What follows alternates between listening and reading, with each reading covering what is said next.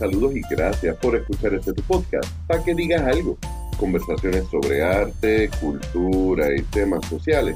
Traído ustedes gracias a Virriola en el Bypass de Ponce y a The Poets Passage, la casa de la poesía en el Viejo San Juan, donde todos los martes Lady y su staff te esperan de 7 de la noche en adelante para una noche de poesía y arte mágica. Yo soy Leonel Santiago y hoy concluimos nuestra conversación con el poeta Gerardo Miguel Rivera Santiago. Que la disfruten. Hablando de imágenes, tú usas el recurso de las imágenes de una forma bien interesante, funny para mí. Hablaste de, de referencias a deidades, hablas de la referencia del tranvía, hablas de las estaciones. De hecho, pues, me hablas de estaciones y pienso no solamente en estaciones de tren, pienso en estaciones del año, pienso también que esto es una cuestión cronológica. Pero hay una imagen que yo que me fijo en los detalles más parecerían quizás innecesarios. Te quería preguntar porque vi que es alguna, algo que está en varios poemas. Háblame del sofá. ok, entonces hay algo ahí. Sí, el sofá. Esa risa me dice que hay algo ahí. El sofá es, el, espacio creativo, ¿no? Y el sofá, fíjate, el sofá es algo que es verdad que es estático, no me puede acompañar en mi bolsillo cuando voy caminando, pero me, acompaña, me ha acompañado o nos ha acompañado porque todos tenemos algún tipo de sofá en la casa o algo parecido a, porque está el futón que viene siendo, ¿verdad? Casi, cuasi sofá. Este, por darte un ejemplo, el sofá es, desde que yo tengo uso de razón, el, el área más que la mesa, el área para yo trabajar y trabajar la cuestión artística, me refiero, de niño dibujando lo hacía en el sofá, escribiendo, eh, la mayoría de las cosas que escribo puedo escribir en una silla, en una gira, pero la cuestión de refinarlo, terminarlo, siempre en el sofá. Que el sofá me parece un sitio increíble de toda la vida, y te explico, además de la cuestión creativa, a lo más sencillo, como uno de los, de los poemas de la moneda, uno de chamaquito, uno metía la mano en el sofá y decía, voy a buscar una cosa, se me perdió el control y tú venías y encontrabas otra cosa. Y mira, esto se me perdió hace como tres meses y yo no lo encontraba y estaba metido en el sofá. Así que el sofá viene siendo también como el sombrero de Mary Poppins. Vas sacando cosas y cuando vienes a ver, pero qué es esto? No sabía que eso estaba ahí y el sofá es, es, el compañero de viaje en este, esta cuestión artística, ¿no? Este, volviendo al tema, la comodidad que me da, el sentido de, de um, familiaridad, ¿verdad? Que de nuevo este sofá, de nuevo el mismo sitio, el mismo spot para escribir, porque no es cualquier lugar del sofá, es el spot, este es el spot para La esquinita. La esquinita que tengo la mesita al lado y ahí es que uno escribe, me inspiro. El sofá ha sido testigo también de otras cosas, ¿no? En otros momentos de la vida, ¿verdad? Este, vienen los pasajeros del tren, usualmente las pasajeras, venían, al sofá, eh, que también aparecen en los poemas, ¿verdad? Todas esas experiencias de esos sofás con los gemidos de ayer y el testigo era el viejo y corroído abanico de pedestal. Sí, e, esas imágenes creo que, tienes un punto muy importante. El hecho de la sala termina siendo como que el centro de la casa más que el comedor o la cocina y más y más en una sociedad de hoy donde muchas veces la familia ya no se sienta a comer, donde uno, el chiste de nuestra generación, que a nosotros nos dieron un control remoto y nos dijeron críate. Sí, eh, sí. Así que, que por eso fue que suscribo. Me suscribo a eso full. Y, me, por eso fue que me, me resaltó esa imagen. Tienes ese poema de La Moneda. ¿Podrías compartirlo, por favor? Seguro que sí. Mientras lo vas buscando, háblame de la portada y del arte del libro que Eso fue, eso fue una, eso fue Marieli. Marieli es excelente. Ella tenía esa idea, teníamos la idea del tranvía y entonces surge lo de dibujo del arte que ella le hizo, ¿verdad? Que eh, viene siendo, si lo vienes a ver, el arte de Marieli entonces. Espera, sí, esperando, esperando ese, eh, la llegada de ese tranvía alguien me comentó, si lo ves de, de lado, parece como si fuese la figura que se ve de frente, se ve hasta como si estuviese de lado. Y no había percatado, y es verdad. O sea que, que, trabajo excelente. Marely tiene un talento increíble para muchas, muchas cosas. Muchas, muchas cosas. Moneda maldita. Maldita porque a pesar del tiempo sigue siendo la cara oculta de la moneda. Maldita moneda cuyo sonido al caer me recuerda que jamás podré saciar mis bolsillos de ti. Escondida ha estado entre los pliegues del sofá. Maldito sofá, tapizado de fatiga y gemidos salvajes, que susurran la lenta caída hacia el desamor. Gemidos, ahora y para siempre enredados entre las aspas de un viejo y corroído testigo de pedestal. Maldita por haber sido boca, boca el sexo y tinaja cargada de ríos de luz caliente nada más. Maldita seas por nunca develarme la otra cara de la moneda. Entre los pliegues del sofá. En un viejo y pestilente sofá, marcado de memorias creativas, de viajes de antaño, comienzan las musas desnudas a excitar mis sentidos creativos con miles de símbolos. Símbolos metafóricos que destilan agitados gemidos, que nacen como las letras en la penumbrosa corteza del quehacer lírico. Letras del alma, aletargadas y desganadas, comienzan a frotarse como palabras. Ardiente danza mareada entre el lápiz y mis dedos. Palabras fulminantes y aceleradas en travesía, tronco, chimenea arriba. Busco la cavidad, respiro del infernal Hades. Intento irrumpir en la realidad para plasmarla con tinta al papel. Se erizan las investiduras nativas. Visiones de los gritos de Atenea ensordecen como vagón sobre viejos rieles tocan a la puerta de mi carro de viaje los pasajeros, los antepasados, todo lo que fue promesa y nunca llegó a ser felicidad. Tocan más fuerte. Abre, aguanto la puerta. Obligados desean acceso e irrumpen mi desahogo existencial. Rendido por la lucha, logras cruzar al otro lado, al mío. Llega el estallido, locomotora cargada de versos hechos de leña y fuego eyaculo mi caldera poética. ¿Cómo es ese proceso cuando el poema no viene de golpe y porrazo y no es una eyaculación poética de, porque apareció esa conexión? ¿Cómo es tu proceso? Eh, eh, cuando no es la eyaculación poética que tú muy bien eh, dices, eh, es como utilizando de nuevo la metáfora de del aguacero y la lluvia, viene siendo como una llovizna. Esa lloviznar no me sale, como decimos nosotros, así de sopetón, empiezan palabras, empiezan versos, voy anotando, me sale un parrafito de algo que yo puedo sacar, puede ser una estrofa, tal vez sí, tal vez no, eh, y empiezo a depurarlo, ¿no? Entonces esto me funciona, esto no. A veces el día a día la gente me menciona cosas que de wow, eso si lo dijese de esta otra forma, sonaba, sonaría chévere, fíjate. Y, sí, es como tú llevar herramientas para tallar en madera y te encuentras que es una piedra. este, Marditísima vaina diablo, muchacho, que, que eh, eh, muy cierto. Este, y tú empiezas a, ver, pues deja ver con esto que yo tengo, deja ver cómo yo puedo, porque tengo que escribir, quiero escribir, ese, necesito escribir, aun cuando no tenga ganas de escribir. Tengo que escribir, porque cuando tenga ganas, entonces viene, viene la bonanza, porque ya tengo esa, esa técnica, no estoy ahí.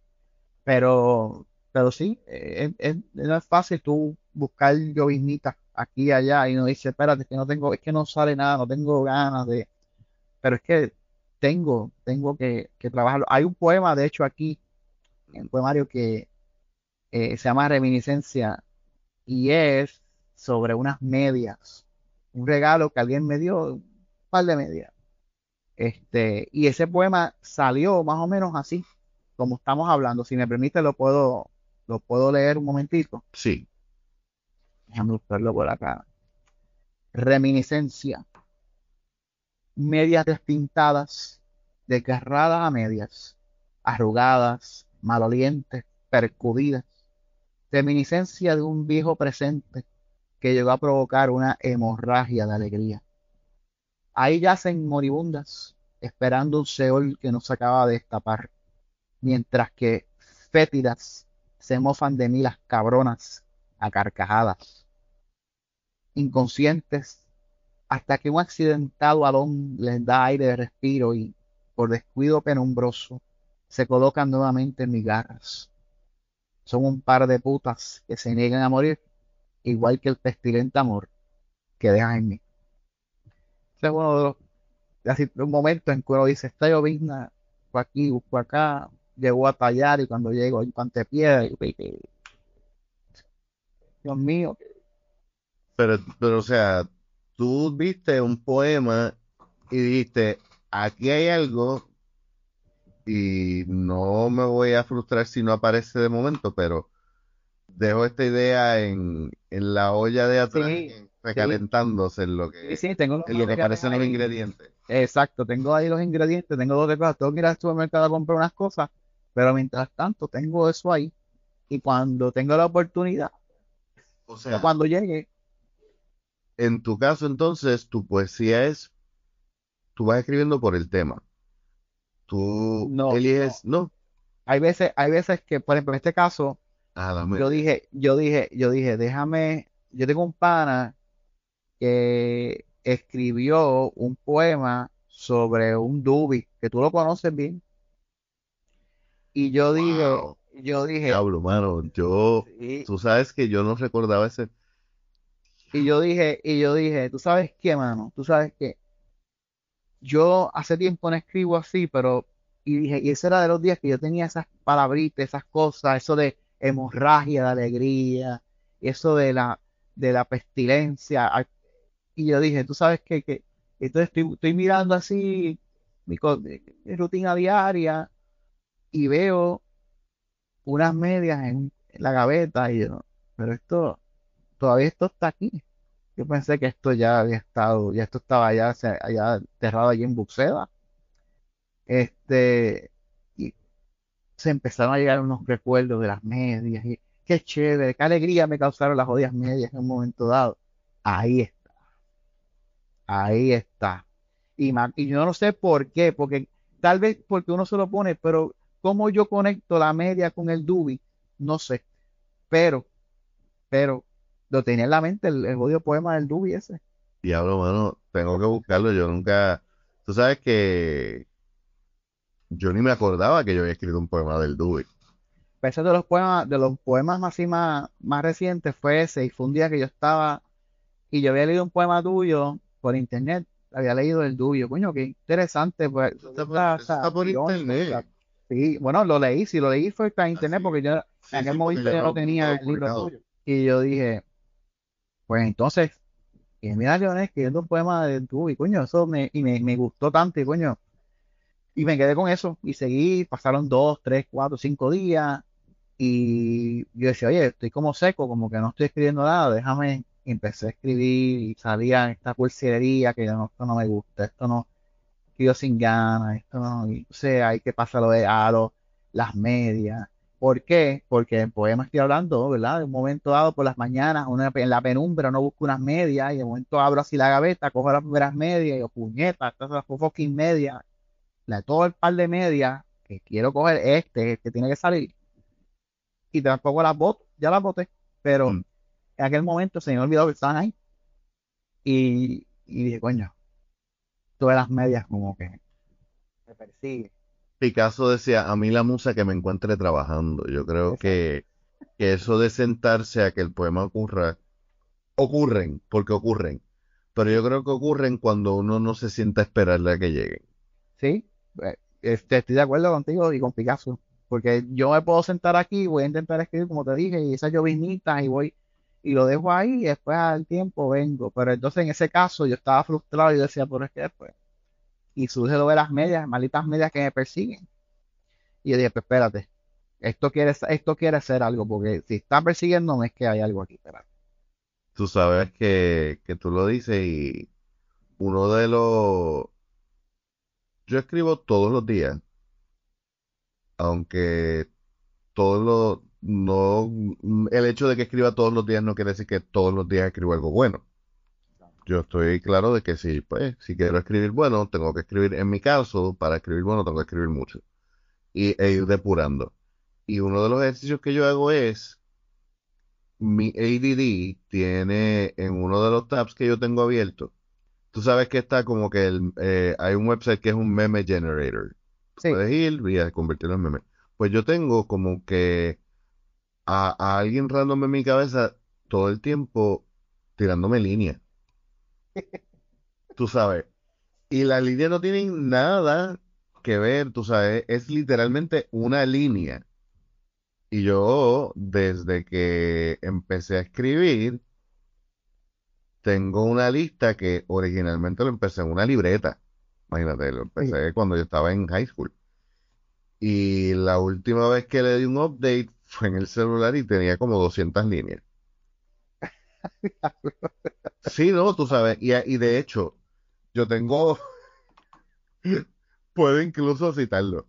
Yo tengo poe, yo tengo panas que, bueno, yo tengo esta línea aquí dando vueltas como por meses. Y yo creo que esto te funciona a ti más, más, más a ti que a mí. Cógela. Y mm, con la cojo y la borro, porque cuando a veces tengo las ganas de escribir, pero no me sale nada, recuerdo que, como dice el documental, Everything is a Remix. Y entonces empiezo a cazar esas líneas y de ahí me puede salir algo. Y de ahí ese ejercicio es, es algo que, que va, yo creo que la, la creatividad es un músculo. Eso, en este poema, estoy de acuerdo contigo, este poema hay una, una frasecita ahí de hemorragia de alegría y eso lo copié de un compañero de trabajo. Y yo se lo dije, digo, voy a coger, voy a coger esto prestado. Porque me pareció tan curioso cómo, cómo, cómo una alegría te causa una hemorragia, o sea, cómo, cómo, cómo algo que supone que sea bueno, que te. Una alegría, algo, estás feliz, una emoción positiva te causa una hemorragia. Entonces, yo, coño, esto está bien chévere, y lo guardé, y cuando fui escribiendo el, el, el poema, yo, esto va aquí. Esta es la hemorragia de alegría. Sí, a veces esos poemas son como un rompecabezas Sí, que uno, y, y no solamente, no necesariamente solamente por la métrica, que también la métrica, a veces tú vas a escribir y tú como que me faltan tres sílabas para que caiga bien.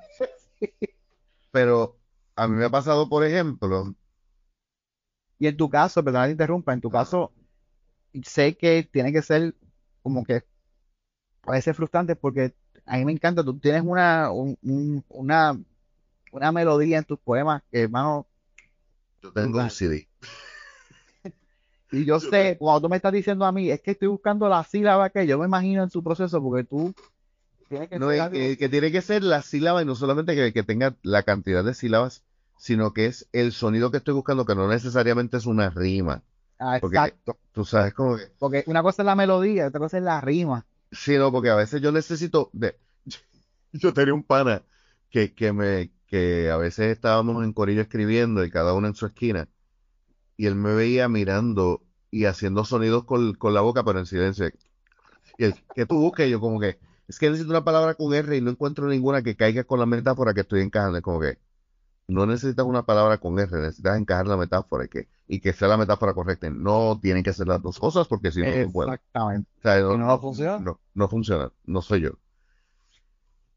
Manías de escritores para que la gente entienda que, y, y es lo que, que yo siempre he dicho, todo el mundo escribe poesía, todo el mundo ha escrito un poema. Sí, sí, sí. Pero estas son las cosas que, que diferencian entre escribir un poema y ser poeta. Y el, y el Este- tener eh, orgullo por lo que uno va a escribir. En este caso, el libro, y tú lo mencionas, y de verdad que va, va acorde, este, cuando uno empieza a escribir, posiblemente fue tu caso también, como uno viene con referentes de Neruda y Mm, uno busca esa rima, esa prosa, y uno dice, "Contra, esto tiene que quedar ahí para que caiga. Y de un tiempo para acá, yo dije, mira, para el carajo la rima, para el carajo la prosa, porque es que yo quiero salirme de esto, porque es que, de verdad, está chévere y todo, pero eh, yo, yo tengo que hacer, o sea, yo tengo que buscar otra cosa, yo tengo que llegar a- a- al punto donde yo pueda hacer poesía sin tener que, tiene que haberte pasado a también, que dice, no tiene que ser la rima perfecta, que tenga alguna melodía, coño, pero rima perfecta con- a nivel de Becker, o sea, no, o sea, tampoco así. Hay, hay un documental sobre el movimiento slam que se llama Slam Nation. Ajá. Te lo recomiendo. Y fue sobre las competencias en Estados Unidos Slam del 1997, creo que fue. Visualmente es una malísimo, porque fue como que con las primeras cámaras digitales y pero es bien interesante porque el movimiento slam, como es este poesía hablada, Sí, tú vas a ver una, una variedad increíble. Y a mí me encantó lo que dijo un señor. Él decía, tú tienes que escribir un poema que todo el mundo esté de acuerdo. Que eso es un poema y que está bien escrito y que es bueno. exacto. Después, después de eso ya tú ganaste tu licencia poética. Tú puedes escribir lo que te dé la gana. Pero tienes que primero probar que lo que tú estás haciendo, sabes lo que estás haciendo. Exacto. Y después de ahí, pues tú puedes sentirte la libertad de experimentar y entender también que no todos los experimentos salen bien Sí. y darse el permiso. si vas a romper con algo, que sepa lo que, por qué estás rompiendo con eso, por qué no estás haciéndolo de tal forma. Porque Picasso hacía cubismo y otras, y tú decías, pero eso parece un garabato. Bueno, pero es a propósito. Él podía haber pintado al estilo clásico, pero lo hizo a propósito. O sea, y esto de eso se trata, básicamente, claro, a nivel personal, es que uno, si uno, uno quisiera, ¿verdad? A veces, caramba, me encantaría ser líder de un movimiento, qué sé yo, pero uno lo hace más bien para uno, como que para probarse a uno que uno pueda llegar más allá, que uno puede romper con lo que uno tradicionalmente, aunque la gente no sepa qué es lo que uno hacía tradicionalmente uno, pero cuestiones de uno crecer y echar raíces. T.S. Eliot decía que los poetas jóvenes imitan y que los poetas viejos roban.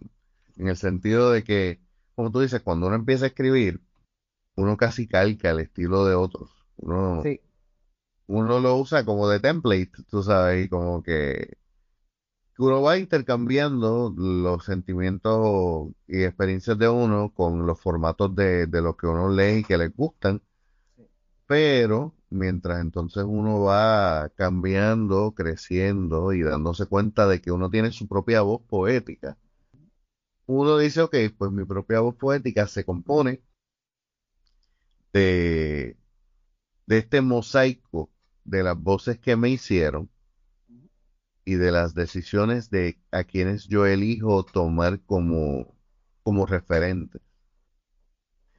Ahora que estás en un proceso de crecer, de, como tú dijiste, ya tienes tu primer poemario, ya estás en un punto donde dices, quiero empezar a experimentar con otros formatos, con otra forma de poetizar, quiero, quiero empezar a quizás darme la libertad. Y creo que, que el haber publicado ese primer libro, el, el haber tenido esa primera experiencia de desnudarte frente al público, te da mucha más confianza al escribir y, al, y a la hora de decidir publicar.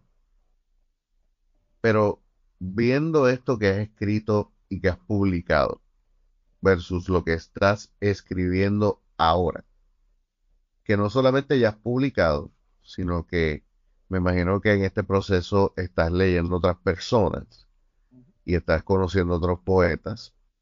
¿Cómo tú es, cómo tú ves tu poesía de este libro versus la poesía que estás escribiendo hoy, que ya has publicado, que ya no le tienes miedo a esa desnudez, que ya sabes que quieres leer, que, que ya sabes que quieres imitar y que no? Atrevida, eh, sin tabúes, llena de confianza, de cierta forma experimental. Yo creo que hay una frase por ahí, sin miedo al fracaso, que dicen. Yo creo que, que ya eh, la, creo que e- esto fue, sinceramente, para mí, hasta ahora, esta ha sido una de las experiencias más fuertes de mi vida, yo hablar sobre esto. Y yo creo que como tú bien dijiste, este, la novia del tatuaje, una vez tú te haces uno, ya, y usualmente el primero no es tan elaborado, porque pues, pues, tú sabes, está chévere, me gustó, está brutal, y está bien. No es el abogado, pero lo sobrepiensa uno. Ah, y uno lo piensa y le da casco, pero ya el próximo tú dices, no, no, no, yo no quiero ese, e, está bonito, pero no quiero repetir eso, quiero ahora un half sleeve o quiero una manga completa o que, que más me la espalda completa. O sea, e, e, estoy en eso, es como que, como tú bien dijiste, los miedos salieron, se fueron por la ventana corriendo, y estoy en ese proceso de, de, de estirarme, de decir, sabes que ya, lo que ya hice esto, lo que pueda pasar, no importa, como tú bien dijiste, hay experimentos que funcionan, hay experimentos que funcionan, pero hay, eso es parte del riesgo, que hay que arriesgarse, hay que, hay que hacerlo sencillamente porque eh, el riesgo es vida, y si no me arriesgo, no vivo, punto. Me gusta eso. Una pregunta que la he tenido como que en el back burner he estado como que rumiándola para saber cómo preguntarla correctamente. ¿Cómo fue la respuesta de aquellas personas que están a tu alrededor, que saben esas experiencias, que conocen los nombres y apellidos de quienes causaron o estuvieron presentes en esas heridas?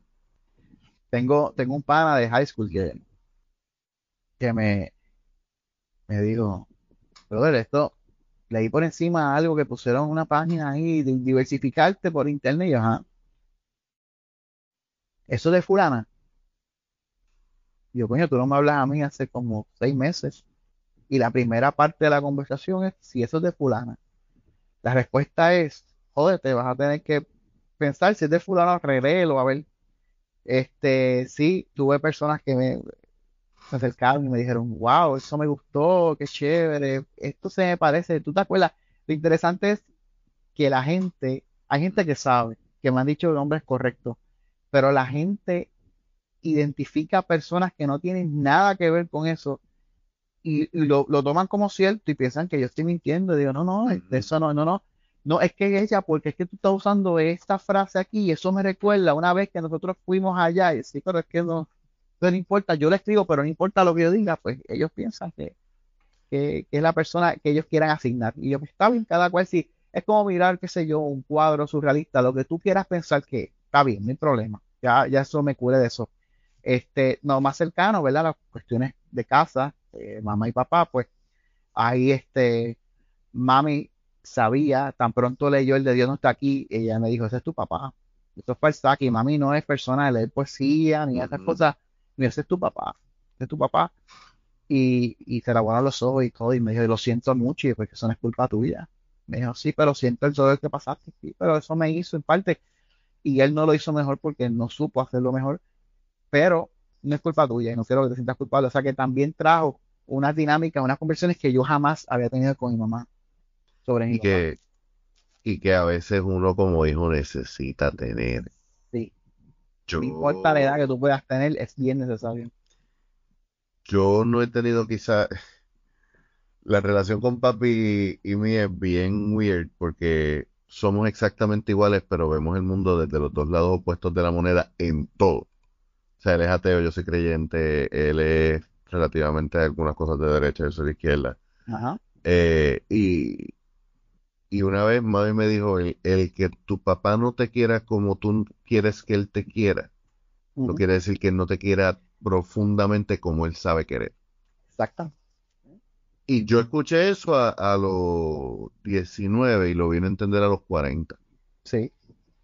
Y qué bueno que tuviste esa conversación, eh, porque esto es parte de ese proceso donde la poesía sana también. Claro, claro. Y, y lo más increíble es que obviamente que me sane a mí, pues yo estoy escribiéndola, yo la estoy experimentando, pero que sane a otra persona que no está escribiendo y que por algo uno escribe, trabaja de manera eh, satisfactoria, positiva y logra sanar algo o logra que inicie un proceso como el que pasó, ¿verdad? Que se inició con mi mamá, pues, pues realmente yo me siento más, más, que, más que bien. Estoy súper contento con todos.